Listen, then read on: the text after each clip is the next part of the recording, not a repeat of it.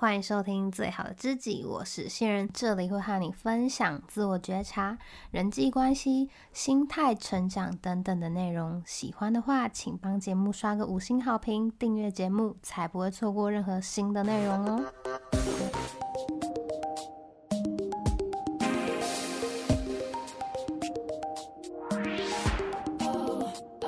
嗨，今天来跟你分享，我前几天在 Facebook 上看到一篇很有共鸣的文章，它的标题呢是“年轻人，我鼓励你花钱”。作者呢是陈佩珍 Selina，我会把原文放在资讯栏，你有兴趣的话呢，就可以点进去看这篇完整的。年轻人，我鼓励你花钱，在讲些什么？今天呢，我也会带到一点点。为什么会说很有共鸣呢？是因为在我这个时代成长的背景，其实提倡的是存钱，存钱是美德啊，存钱好棒棒，不管什么钱，你拿到存起来就对了。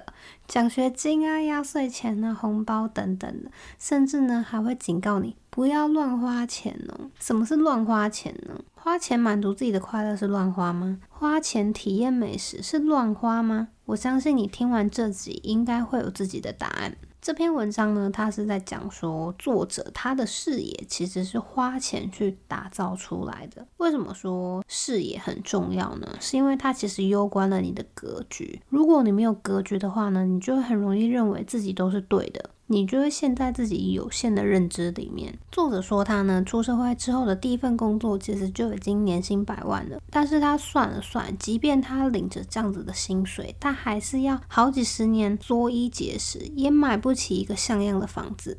于是呢，他就先选择了花钱去开拓自己的眼界。他是怎么做的呢？就是他去餐厅用餐的时候，会去观察餐厅的菜单结构，研究他们的食材、定价。用餐环境，还有整个氛围，甚至是到洗手间的香氛品牌，这样子的花钱呢，就不仅仅是花钱了，而是一种体验，还有近距离的观察。有的时候啊，结账的金额会让他心头一抽，但是他知道必须要体验过，你才会知道别人是怎么去做这门生意的。你没有去体验过，你就会很难去观察受众的需求还有观点。他在三十岁出头的时候认识了一位年轻的厨师，现在在餐饮圈已经是个闪亮亮的顶级人物。当时呢，这个厨师啊，他从餐厅收到的薪水有限，于是呢，他就把自己所有的生活开销都精算节省下来，省下来的所有钱呢，都拿去吃，去吃各种有名的餐厅。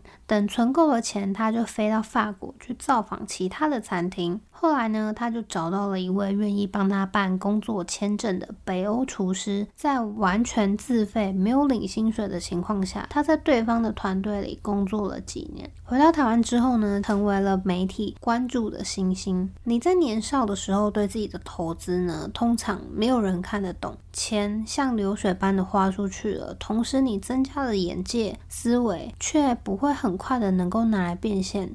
累积很缓慢，但却很实在。你也不要期待别人对你做的事情表达肯定，自己的路自己要学会走的坚定。当别人说你钱都花光了，说你不会想，你该做的事情不是涨红着脸替自己辩解。而是沉淀下来，想清楚，你花钱是为了爽，还是真的在开拓自己的眼界格局？曾经呢，我也是超级害怕花钱呢，好担心这些钱花出去了赚不回来怎么办？好担心钱花掉了就没有了，担心这担心那。困在一种匮乏的思维里，于是呢，我就创造不出比现况更好的场景，因为人是没有办法赚到认知以外的钱。也正是因为这样子的匮乏呢，反而让自己的格局越来越小。就如同作者在文章里面有提到的，你舍不得把钱花在自己身上，你会让自己的世界越缩越小。而我也发现呢，即便我把自己缩的再小，我能够留下来的金钱也只有那么一点点，甚至是赶不上通膨的速度。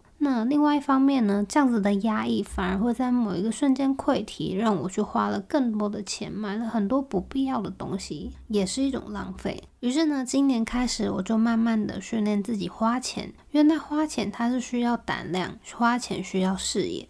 同样的一笔钱呢，你花在不同的地方，给予你的回馈是完全不同的。例如，你花钱找乐子，可能会很开心，但是开心完了之后呢？也许你还可以继续找下一次的快乐，但是这种快乐它通常是很短暂的。但是花钱投资自己呢，也许短时间看不到回报，甚至你会怀疑自己学这些到底有用吗？有用如何？没用又如何呢？人生并不是每一件事情都要用金钱去衡量，情绪也是一种衡量的标准。如果今天学了插花使你快乐，让你拥有了自信还有满足感。那这也是一种价值。其实金钱它就是一个工具，你想要拿这个工具去做些什么，又或者是你只是想要让它躺在你的工具箱里面，就是你自己的决定喽。今天的节目就到这边啦。如果觉得内容有帮助的话，也可以分享给你的朋友，或者是小额赞助我持续的创作。更多的内容呢，可以到方格子